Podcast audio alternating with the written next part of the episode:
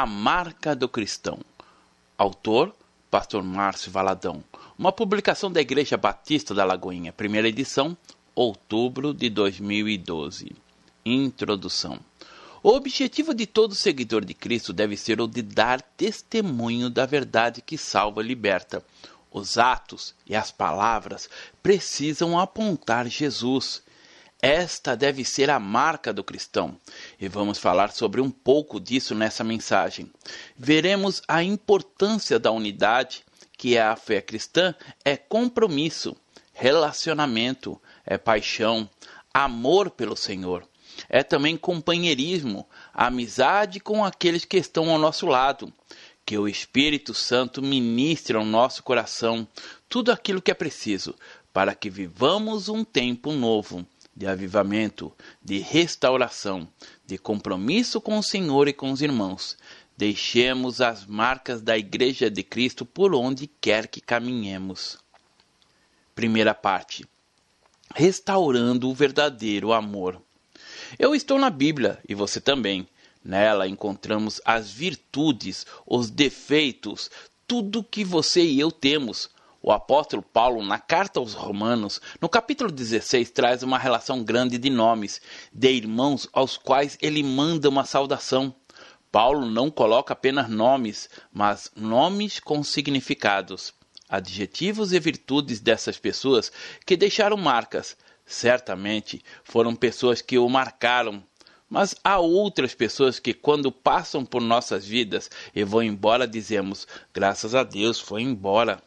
Algumas dessas, infelizmente, para muitos, tanto faz ou tanto fez. Já há outras que deixam marcas, como as do apóstolo Paulo. E o crente no Senhor Jesus precisa ser assim, deixar marcas, mas não as ruins. Em Romanos, capítulo 16, verso 13, Paulo diz: Saudai Rufo, eleito no Senhor, e igualmente a sua mãe o primeiro personagem que Paulo cita é Rufo. E que homem é esse? Vamos conhecer um pouco da história dele. Rufo teve uma mãe e um pai, conforme relata Marcos, capítulo 15, verso 21. E obrigaram a Simão Sirineu, que passava, vindo do campo, pai de Alexandre e de Rufo, a carregar-lhe a cruz. Jesus tinha passado uma noite inteira sendo torturado. Suas costas haviam sido chicoteadas. A coroa de espinhos feriu a sua cabeça.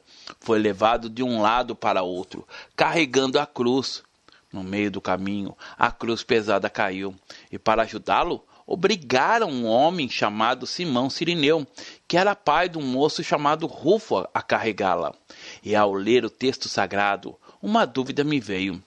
Por que Paulo manda saudações a Rufo e à mãe dele, mas não manda saudação para o seu pai, Simão Sirineu? Está escrito no texto que Simão carregou a cruz porque ele foi obrigado. E tudo que é feito por obrigação, aos olhos de Deus, não tem valor nenhum. A fé cristã não é uma religião. Ela é um relacionamento com Jesus, é uma motivação de amor. Tudo que é feito por obrigação é religião, um sistema. A fé cristã é uma atitude de amor para com o Senhor. Simão carregou a cruz, não foi porque viu o peso sobre o Senhor, mas porque foi obrigado pelos soldados. Tudo aquilo que você faz com uma atitude de amor a outras pessoas recebe um galardão. Por que Jesus não voltou a Simão para agradecê-lo pela ajuda? Ele só o fez porque foi obrigado. Carregar a cruz é algo espontâneo. Houve um momento em que Jesus disse: Se alguém quer vir após mim, a si mesmo se negue. Lucas capítulo 9, verso 23. A cruz não é doença, não é um problema. A cruz não é a sua sogra, não é o seu desemprego. É quando a sua vontade, no sentido original, cruza com a vontade dele no sentido vertical. É quando você opta pela vontade de Deus, porque a cruz é uma escolha, é a marca do cristão, é a marca da cruz. É escolher ter uma vida santa, verdadeira. É escolher viver do modo como Deus quer que você viva, tendo em tudo uma integridade plena. É ter o coração dominado pela santidade. É viver tudo isso com muita paixão. A cruz não é apenas um símbolo para estar pendurada no pescoço, ela deve ser revelada no dia a dia.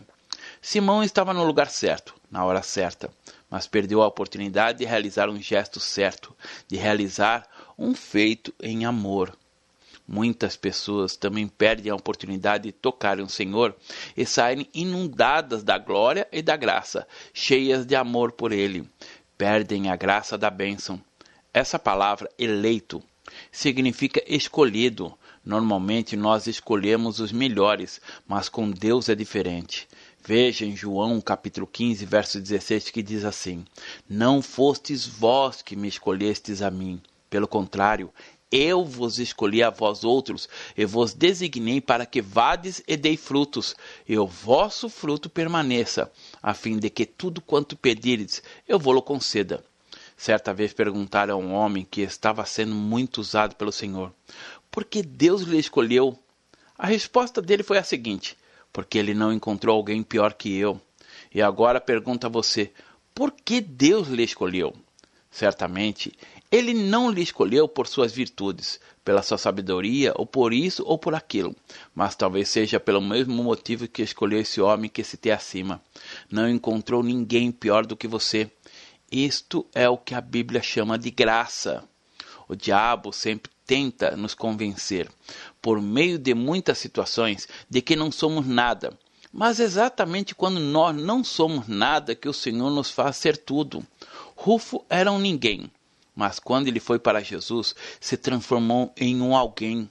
Antes de Jesus, nossa vida é nada, mas depois que o temos, como nossa vida é transformada.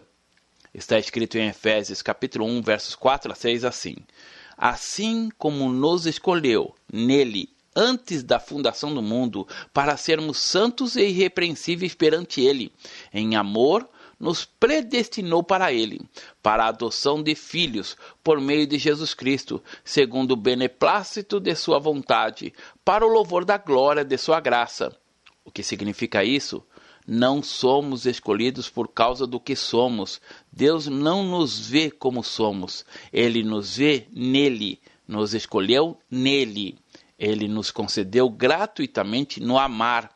A Bíblia começa em Gênesis assim: No princípio criou Deus. E antes de Deus criar as coisas, ele nos escolheu. E Deus escolheu os que não são, os desprezados, aqueles que ninguém quer, e os toma em sua mão e o transforma. É algo glorioso. Ele pega o nada e transforma no tudo. Em 2 Tessalonicenses, capítulo 2, verso 13 diz: Entretanto, devemos dar sempre graças a Deus por vós, irmãos amados pelo Senhor, porque o Deus vos escolheu desde o princípio para a salvação, pela santificação do Espírito e fé na verdade. Deus lhe escolheu e houve um dia que você se deixou ser escolhido por ele, quando tomou posse dessa verdade. Mateus capítulo 12, verso 46 a 50 diz assim: Falava ainda Jesus ao povo: Eis que sua mãe e seus irmãos estavam do lado de fora, procurando falar-lhe. E alguém lhe disse: Tua mãe e teus irmãos estão lá fora e querem falar-te. Porém, ele respondeu aos que lhe trouxeram o aviso: Quem é minha mãe e quem são meus irmãos? E, estendendo a mão aos discípulos, disse: Eis minha mãe e meus irmãos, porque qualquer que fizer a vontade do meu Pai Celeste, esse é o meu irmão, irmã e mãe. Esse vínculo familiar fala de irmão, irmã e mãe. Todo vínculo de Deus para conosco flui por meio da família. Em João, capítulo 19, versos 26 e 27, diz assim: Vendo Jesus sua mãe e junto a ela o discípulo amado, disse: Mulher, eis aí o teu filho. Depois disse ao discípulo: Eis aí tua mãe. Dessa hora em diante, o discípulo a tomou para casa. Jesus não a desamparou. Ele disse: João, eis aí a sua mãe. Ela vai ser como uma mãe para você. E Jesus disse para Maria: Eis aí o teu filho. E depois o discípulo a tomou para casa. Por isso, que o apóstolo Paulo dizia: Saudai Rufo, eleito no Senhor, igualmente sua mãe, que também tem sido mãe para mim. Em Romanos capítulo 16, verso 14, diz assim: Saudai Assíncrito, Flegonte, Hermes, Pátrobas, Hermas e os irmãos que se reúnem com eles. Assíncrito significa incomparável. Flegonte significa zeloso. Pátrobas significa como pai. Hermas significa refúgio e traz a saudação aos irmãos e a todos os santos. A Bíblia fala de muitos santos e as pessoas falam que crente não acredita em santos, mas acreditamos sim, pois somos e temos que ser santos conforme está escrito. Por isso, cingindo o vosso entendimento, sede sóbrios, e esperai inteiramente na graça que vos está sendo trazida na revelação de Jesus Cristo, como filhos da obediência. Não vós amoldeis a paixões que tinhas anteriormente, na vossa ignorância. Pelo contrário, segundo é santo aquele que vos chamou, tornai-vos santo também vós mesmos em todo o vosso procedimento, porque escrito está: Sede santos, porque eu sou santo, que está em 1 Pedro, capítulo 1, versos 13 a 16. Retomando Romanos 16, agora no verso 16, Paulo diz assim: Saudai-vos uns aos outros com o ósculo santo. Todas as igrejas de Cristo vos saúdam. Mas o que significa isso? Vamos ver mais alguns textos. Atos, capítulo 20, versos 36 a 38 diz assim: Tendo dito essas coisas, ajoelhando-se, orou com eles. Então houve grande pranto em todos, e, abraçando afetuosamente a Paulo, o beijaram, entristecidos especialmente pela palavra que ele dissera, que não mais veriam seu rosto, e acompanharam-no até o navio, que está em 1 Coríntios capítulo 16, verso 20. Todos os irmãos vos saúdam, saudai-vos uns aos outros com ósculo santo. 2 Coríntios, capítulo 13, verso 11 a 12, que diz: Quanto aos mais irmãos, a Deus, aperfeiçoai-vos, consolai-vos, sede do mesmo parecer, vivei em paz. E o Deus de amor e de paz estará convosco. Saudai-vos uns aos outros com ósculo santo. Todos os santos vos saúdam. Em 1 Tessalonicenses, capítulo 5, verso 25 e 26 diz: Irmãos, orai por nós, saudai a todos os irmãos com ósculo santo. Em 1 Pedro, capítulo 5, verso 14 diz: Saudai-vos uns aos outros com ósculo de amor. Paz a todos vós que vos achais em Cristo.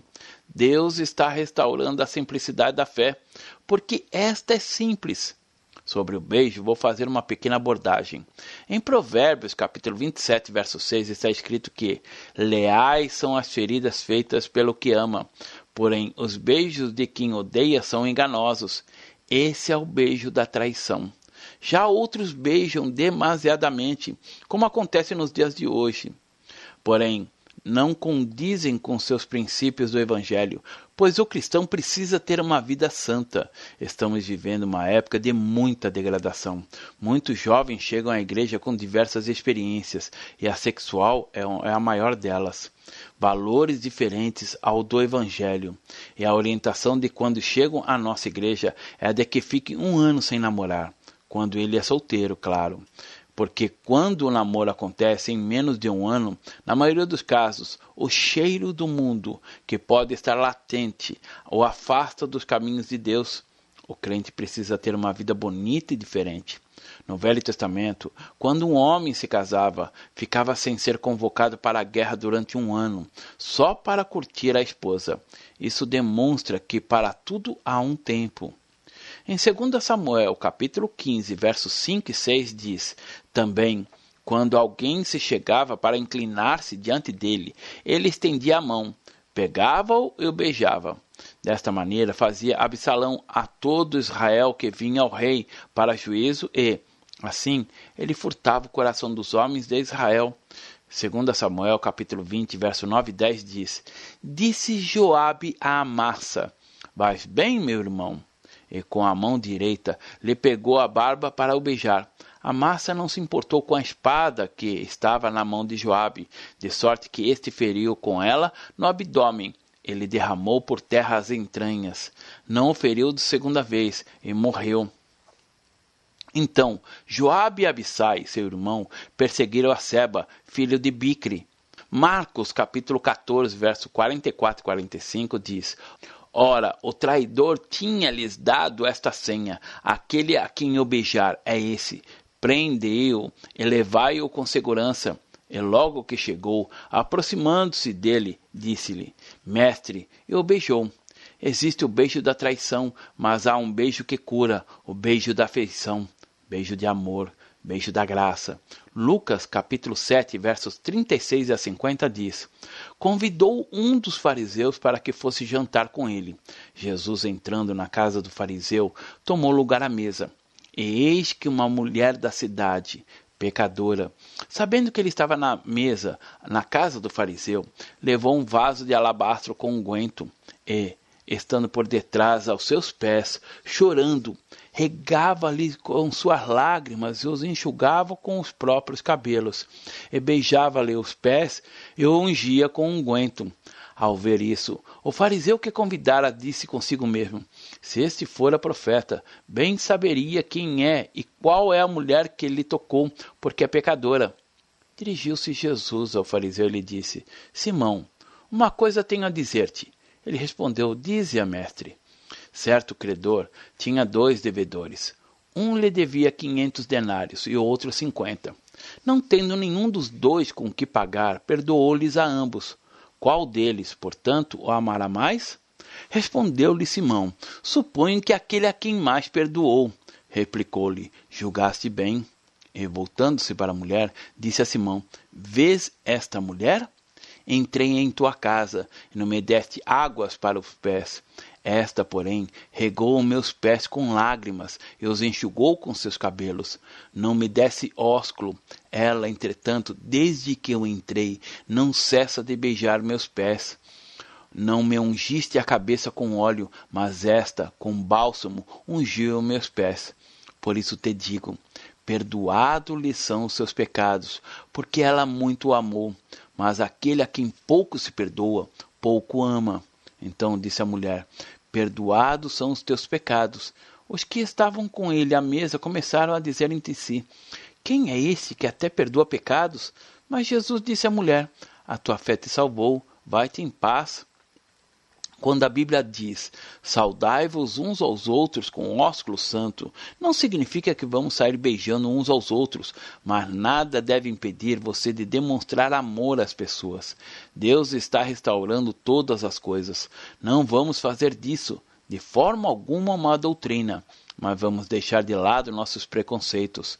Não existe nada que mais impressione as pessoas do que o amor. Jesus disse em João capítulo 13, a partir do verso 31 assim: Quando ele saiu, disse Jesus: Agora foi glorificado o Filho do Homem, e Deus foi glorificado nele. Se Deus foi glorificado nele, também Deus o glorificará nele mesmo, e glorificá-lo-á imediatamente. Filhinhos, ainda por pouco estou convosco. Buscar-me-eis, e o que eu disse aos judeus também agora vos digo a vós outros: para onde eu vou, não podeis ir. Novo mandamento vos dou, que também vos ameis uns aos outros. Nisto conhecerão que todos que sois meus discípulos, se tiveres amor uns aos outros, que está em João capítulo 13, verso 31 a 35. Quantas pessoas trazem uma ferida na alma de tortura, de abandono, de desprezo, traição, malignidade. No deserto, a única sombra que existe é a do seu irmão. Por isso, que a igreja não é ir ao templo. Somos nós, somos irmãos, somos um no amor de Jesus. Segunda parte: companheiro no reino de Deus. Em Romanos, capítulo 16, verso 1 está escrito: Recomendo-vos a nossa irmã Febe, que está servindo à igreja de Sencreia, para que o recebais no Senhor como convém aos santos, e a ajudeis em tudo que de vós vier a precisar, porque tem sido protetora de muitos, e de mim inclusive. Saudai Priscila e Áquila, meus cooperadores em Cristo Jesus, os quais pela minha vida arriscaram sua própria cabeça, e isso lhes agradeço, não somente eu, mas também todas as igrejas dos gentios. Nos versos 3 e 4, Paulo traz uma saudação para o casal, Priscila e Áquila. O nome da esposa surge primeiro porque o do marido pode ser que a Priscila era mais conhecida do que Áquila. E assim também acontece com alguns dons, que aparecem mais do que outros. As mãos aparecem mais do que outros órgãos. Ninguém vê o rim, bexiga, baço, pulmão. Assim também é dentro do casamento. Um aparece mais do que o outro, mas a Igreja de Cristo é composta por todos os membros do corpo. Ela é família. A igreja é gente, corações que batem, olhos que choram, pés que caminham. Não pense que nesse tempo de avivamento você irá conseguir se esconder no meio da multidão, porque temos que viver como família. Somos a igreja de Cristo. Não há uma mensagem direta no texto acima. Saudai Priscila e Áquila, meus cooperadores em Cristo. Cooperadores normalmente operam juntos. Existem alguns que são atrapalhadores. Há igrejas em que pastores sofrem com alguns irmãos, porque em vez desses apoiarem e incentivarem, só atrapalham. E essa é a filosofia de Satanás. Ele sempre atrapalha. Você tem que ser como Priscila e Áquila, cooperadores. É isso que o Senhor Deus deseja. Existem pessoas que passam pela nossa vida e damos graças a Deus que elas se foram. Já outras vêm e vão sem fazerem a menor diferença. Mas há aquelas que vão e fazem a diferença. Em Filipenses capítulo 4, versículo 3 está escrito: A ti, fiel companheiro de jugo. Também peço que os auxilies, pois juntas se esforçaram comigo no Evangelho, também com Clemente e com os demais cooperadores meus, cujo nome se encontra no livro da vida. Em Mateus capítulo 11, verso 28, Paulo fala de companheiros de jugo. E você sabe o que é, quer dizer jugo? é o objeto de ligação que tem como objetivo unir os esforços de dois animais num determinado sentido, com o propósito de levarem uma mesma carga.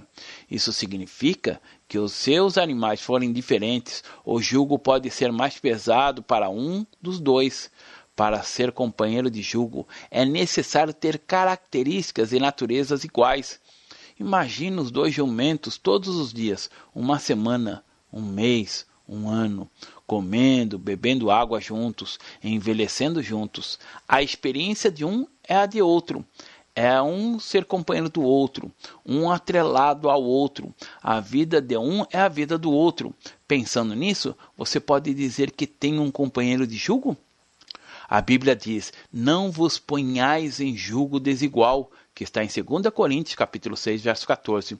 O jugo desigual é você tentar atrelar um cachorro a uma ovelha, um porco a uma galinha. Não funciona.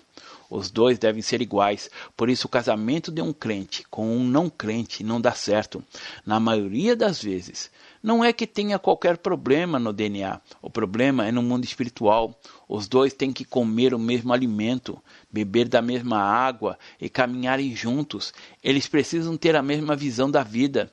Lemos em Colossenses capítulo 4, versos 10 e 11 assim: Saudai-vos Aristarco, prisioneiro comigo, e Marcos, primo de Barnabé, sobre quem recebestes instruções, se ele for ter convosco, acolhei-o.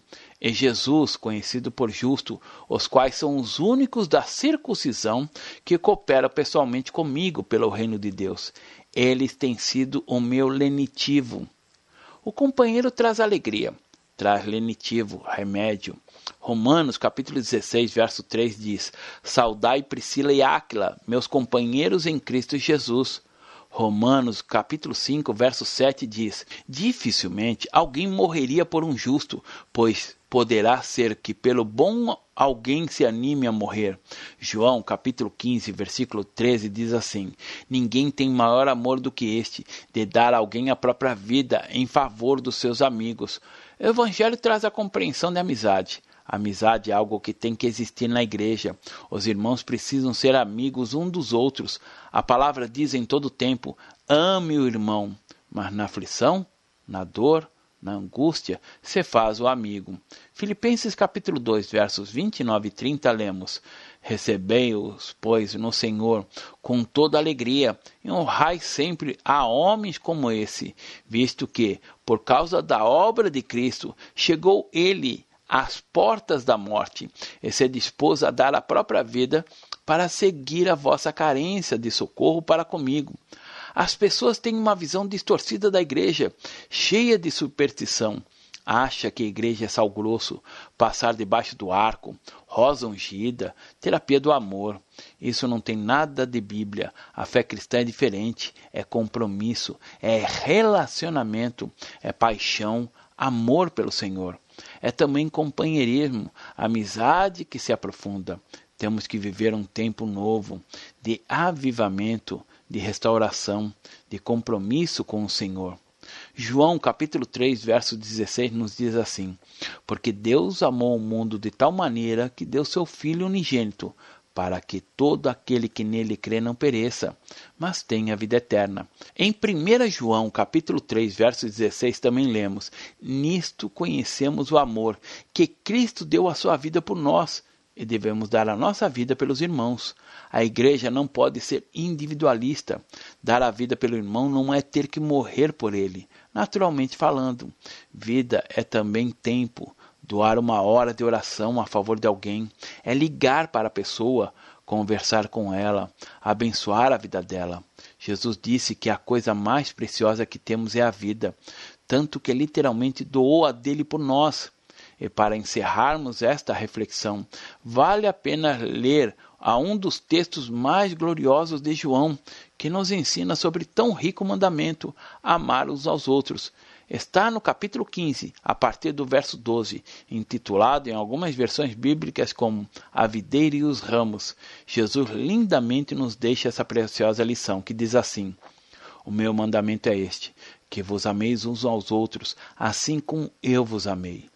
Ninguém tem maior amor do que este, de dar alguém a própria vida em favor dos seus amigos. Vós sois meus amigos, se fazeis o que vos mando.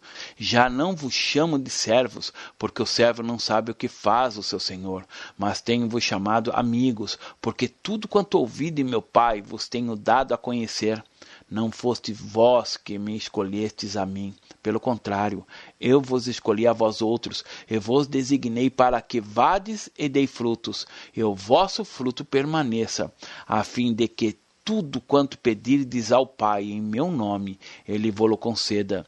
Isso vos mando, que vos ameis uns aos outros. Se o mundo vos odeia, sabei que, primeiro do que a vós outros, me odiou a mim. Se vós fosseis do mundo, o mundo amaria o que era seu. Como, todavia, não sois do mundo, pelo contrário, dele vos escolhi, por isso o mundo vos odeia. Lembrai-vos da palavra que eu vos disse: não é o servo maior do que o seu senhor. Se me perseguiram a mim, também perseguirão a vós outros. Se guardaram a minha palavra, também guardarão a vossa. Tudo isso, porém, vos farão por causa do meu nome, porquanto não conheceram aquele que me enviou. Se eu não viera, nem lhes houvera falado, pecado não teriam, mas agora não tenho desculpa do seu pecado. Quem me odeia, odeia também meu Pai. Se eu não tivesse feito entre eles tais obras, quais nenhum outro fez, pecado não teriam. Mas agora não somente têm eles visto, mas também odiado, tanto a mim como a meu Pai. Isto, porém, é para que se cumpra a palavra escrita na sua lei. Odiaram-me sem motivo.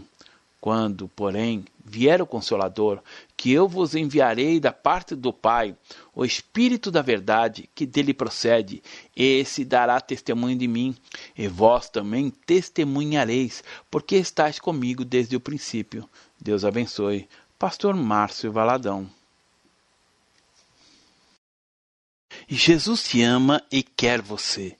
Primeiro passo: Deus o ama e tem um plano maravilhoso para a sua vida, porque Deus amou o mundo de tal maneira que deu seu Filho unigênito para todo aquele que nele crê não pereça, mas tenha vida eterna. João capítulo 3, verso 16. Segundo passo: o homem é pecador e está separado de Deus, pois todos pecaram e carecem da glória de Deus. Romanos capítulo 3, verso 23, parte B. Terceiro passo: Jesus é a resposta de Deus para o conflito do homem. Respondeu-lhe Jesus: Eu sou o caminho, é a verdade e a vida. Ninguém vem ao Pai senão por mim. João capítulo 14, verso 6.